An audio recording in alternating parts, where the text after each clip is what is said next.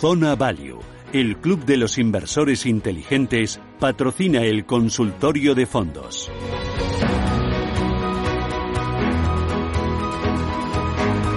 Hoy con Daniel Pérez, que es el lector de fondos de Zona Value. Daniel, ¿qué tal? Buenos días. Hola, buenos días a todos. Oye, tú estás en Valencia, yo ya es que me pierdo. No sé si estáis en fase cero aliviada. En fase 1 estáis ya, ¿no? En fase 1, en fase 1, pero ha habido un pequeño repunte y dicen que nos retrasan la fase 2. Pero bueno, aquí como cada dos días dicen una cosa diferente, no, nadie sabe qué, pasará. Oye, y en fase 1, ¿qué es lo que puedes hacer que yo todavía no pueda hacer para, para hacerme una idea? A ver si ya el lunes puedo. Pues mira, ya llevo un par de días yendo a tomar unas, unas cervezas con los amigos. No me digas. Que no, no, no puede eso ser. Ya, ¿Qué se siente? ¿Cómo es? ¿Cómo ya te- es? ya, te, ya te cambia la vida, sí, sí, desde luego, desde luego. Oye, pero manteniendo la distancia, ¿no? Sí, sí, sí, y lo van limpiando cada mesa y Mm. todo esto, pero sí, sí, ya se ve bastante normalidad, ¿eh? Yo creo que incluso demasiada, quizá, pero bueno, Oye, veremos a ver. o sea, estoy pensando ahora, si te sientas en la terraza para tomarte una cervecita, vas con la mascarilla, pero te la tendrás que quitar, ¿no? Sí, yo, sí, Ah. te la tienes que quitar porque, bueno, tengo una mascarilla de esas que tiene un agujero, de- un agujero, pero vamos, aún, aún no lo llevamos eso, no, no, sí, sí, sin mascarilla, sin mascarilla. sin Oye, mascarilla. es- y, y ahora, claro, como no puedes toquetear cosas en la mesa, no ponen aperitivo, ¿no? Pues no, la verdad es que no nos pusieron nada, al- con la hora que lo pienso no, no ponen nada. Oye, pues eso es algo típico al hispanic. Yo sí en el aperitivo Bueno, y- y- es iremos- como una tapita, un Iremos, algo. iremos avanzando, poco a poco, poco a poco, no nos precipitemos. Oye, cuéntame qué se sienta el sentarte en una terraza después de dos meses y pico y pedir una cerveza y tomarte ese primer trago. Yo creo que la gente lo necesitaba bastante, fue una sensación bastante buena. Tampoco es que sea aquí, vamos, pero... No, no, no, pero no, sí, o sea, sí. yo te envidio, te envidio. Sí, sí, son muchos meses de, de no poder hacer vida social, la verdad es que se nota, ¿eh? ha estado bastante bien. Oye, Ahora- Daniel, de VP, esta gestora, ¿vosotros tenéis algún fondo que os parece eh, todo lo que tenga que ver con sostenibilidad? Porque es uno de los elementos que más se está viendo impulsado tras este Ujú. COVID-19, ¿no?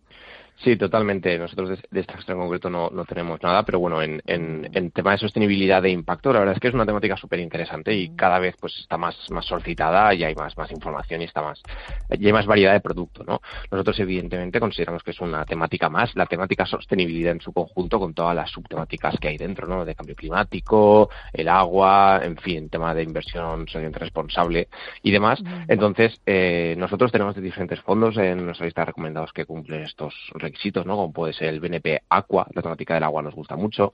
Tenemos un Roder sobre el cambio climático, un Nordea también sobre la contaminación y diversos fondos que evidentemente, aunque no son específicos de una temática, tienen implementados criterios ESG en su gestión, ¿no? Hay muchas gestoras, por ejemplo, Robeco, la inmensa mayoría de sus fondos ya son ESG y hay otras gestoras que pues lo tienen en su proceso de inversión, ¿no? Porque te defienden que ya no solo desde el punto de vista ético y, y demás, sino que además es una, un sistema, un, está demostrado por ellos que dicen que reduce el riesgo de las carteras, ¿no? Evidentemente, si son empresas que hacen mejor los deberes, que son eh, más eh, cuidadosas con el medio y con los trabajadores, suelen tener menos denuncias y mejor imagen, ¿no? Dicen que eso es muy beneficioso y por ahora yo los datos que he visto de la volatilidad y máxima caída me demuestra que es cierto.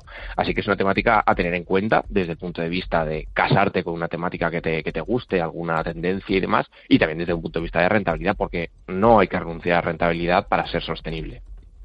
Eh, voy a ir con los oyentes 915331851. Les invito a ustedes a, a- a llamarnos, a plantearnos sus dudas sobre fondos. María, ¿qué tal? Buenos días. Hola, Susana y compañía. No sé quién está hoy por ahí, pero Eh, bueno. eh, bueno, eh, en la radio estamos la mitad, bueno, menos de la mitad. La mayoría está desde casa teletrabajando y la verdad es que es tremendo. Y tengo aquí al teléfono a Daniel Pérez de Zona Valio que, bueno, me transmites, Daniel, una paz y una tranquilidad. Una serenidad. O sea, es que, eh, o sea, pienso que tú y yo seríamos un complemento eh, perfecto, porque yo soy torbellino, Maravilla. eh, súper lanzada y, súper- y tú me calmas. Queda pendiente para las cervezas, va. Sí, eso, eso. Pues A- hacéis un equipo maravilloso. a, a ver si me puedo ir a Valencia eh, este veranito y nos tomamos ahí la cervecita. O te vienes queda. acá, da igual. Exacto. a ver, a ver, a ver si eso se puede hacer posible, si Dios quiere. Ay, ojalá y que sea pronto, Ya. por favor, con libertad y sin miedos. Eh, bueno, María, cuéntenos. Es verdad. Mira, Susana, mm, eh, a ver al señor Daniel, tengo el fondo Bankia Mixto Dividendo Plus, lo tengo con bastantes pérdidas. A ver si él eh, cree que, que por el tiempo, no tengo demasiada prisa tampoco, pero cree que podré salir de este. Muy bien, ¿algo más, María? No, ya está. Vale, gracias. Muchísimas gracias. Muy amable, hasta pronto. Un saludo. Gracias. Adiós. Vale, pues eh, este es el típico fondo mixto de, de, la, de banca, ¿no? Aunque ponga dividendo, realmente no es un fondo que tenga mucha mucha parte en acciones, inviertes una parte pequeña en acciones y el resto lo tiene en, en, en, renta fija. Entonces, el dividendo es porque será de reparto, no tanto porque sea el típico fondo de renta variable y dividendo, ¿vale? Que muchas veces esto genera confusión los nombres porque ah, seguramente mucha gente pensará que tiene que ver mucho con inversión dividendo, pero no es así. Entonces, eh, ¿qué decirle a la inversora en este caso? Eh, los fondos bancarios yo no soy muy partidario de ellos, creo que en la gestión independiente siempre hay alternativas de, de, calidad. Entonces, eh, si quisiera un fondo mixto, ¿no? que no fuera realmente un 100% renta variable y que pudiera generar rendimientos, eh, a mí hay un fondo que me gusta mucho actualmente, que es el MFS Prudent Wealth o Prudent Capital de esta gama, que es un fondo de renta variable, como también tiene, es un mixto realmente, pero que aplica coberturas a la cartera. Entonces, está muy bien porque si sube el mercado te coge el 70-80% de la subida, si cae, como ha sido el COVID, a partir de una caída del 3, 4, 5%, deja de perder dinero y empieza a ganar. De hecho, en el COVID, cuando todos los fondos estaban en un menos 20, él llevaba un más 5 el fondo este, ¿vale? Es un, uno de los mejores fondos que hay para, para, los, para los inversores moderados que quieren generar rendimiento, ¿no? Entonces, si quieren un tipo de estrategia de este tipo, le puede venir muy bien. Si lo que busca es una estrategia de reparto de dividendos, que sepa que hay muchos fondos que, que le pueden gustar eh, y que tienen clases de reparto, ¿no? Que muchas personas eh, no saben esto esto, de de acumulación y distribución. Así que yo le diría este producto y si busca, por ejemplo, algún fondo de, dividendo, el DWST Top Dividend está bastante bien o cualquier fondo global, como he dicho, que tenga una clase de reparto que se ajuste a sus necesidades. Eh, voy con más oyentes. Jesús, buenos días. Hola, buenos días. Bueno, quería preguntar al analista porque había pensado, pues, en un futuro próximo poder entrar en dos fondos de, renta variable y quería ver si se complementan bien o se pisan el uno al otro y se tratan del Robeco Global Consumer Trend y el Sailor World. Y luego también, ¿qué le parece? También es un otro fondo que me gusta, que es el Morgan Stanley eh, Growth. Lo que pasa es que he visto que ha subido mucho, entonces no sé si es cogerlo muy arriba. Eh, pues será eso un poco la, a ver si me puede decir. Mm, fantástico. Gracias. Vale. Tres, tres buenos nombres, desde luego. Eh, lo, lo, tengo muy recomendado, es uno de nuestros fondos favoritos, nos gusta muchísimo. ¿Por, qué? ¿Por qué te gusta? Eh, es un fondo que, tiene un universo, es lo, gestiona, está gestionado por Sirlen, que es una gestión independiente, y es una gestora quality growth. está muy chulo lo que hacen, porque ellos hacen un universo eh, son súper exigentes en las métricas y solo aceptan 70 empresas en el mundo que aceptan sus criterios de inversión. Solo hay 70 empresas en todo el planeta que cumplen sus criterios. Después de ahí las analizan y se quedan con una cartera súper concentrada, de 17, 25, 30 acciones. Eh, está muy bien, la verdad, es un fondo que a largo plazo lo ha hecho muy bien, eh, quality growth puro y, buenos rendimientos. Es calidad y, y crecimiento a la vez. Entonces, eh, el Rocket Consumer Trends es un fondo que se ha hecho muy famoso por sus últimos tres años que han sido increíbles. Es un fondo que intenta coger tendencias. El tema es que realmente para mí es casi un fondo tecnológico, porque es un fondo que últimamente ha subido los últimos años porque está hasta arriba de las principales tecnológicas eh, y demás, ¿no?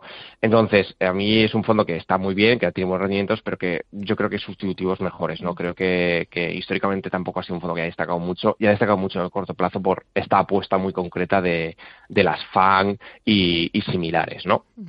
Sobre el que ha comentado el Morgan Stanley Growth. En este caso, este fondo en concreto no lo sigo, pero hay otro fondo eh, de la casa que también tiene el mismo perfil, que es el Morgan Stanley Global Opportunities, que me gusta muchísimo, que es un fondo de crecimiento. El gestor lo define como un fondo mm. eh, growth que intenta aplicar los principios de, Warren Buffett. Entonces, es un fondo que me gusta mucho porque es eh, dimensión en empresas de crecimiento con un toque de Asia. Tiene entre el 20 y 25% en Asia. Entonces, viene muy bien porque muchos fondos globales no tienen tanta Asia y este fondo pues te aporta ese factor, ¿no? Entonces, el combo Sirlen y Morgan Stanley me gusta bastante. Es verdad que todos estos fondos growth están correlacionados, es verdad que se parecen, es normal. Al final, eh, si tienes renta variable de un factor en concreto, se parecen. Pero me quedaría con estos dos antes que con el Robeco. Pero vamos, que depende del, inversor, lo, cómodo que esté con, la, con el Robeco y su sistema de elección de tendencias, que está bastante interesante también. Vale. Eh, voy con Juan Carlos, buenos días. Hola, buenos días. Dígame. Nada, estaba oyéndoles y mm. yo concretamente también tengo el, el Robeco Global Consumer mm. y bueno, la verdad es que es un fondo que lleva un montón de tiempo en el mercado y es un va, como una moto, vamos, es un es un muy, muy buen fondo.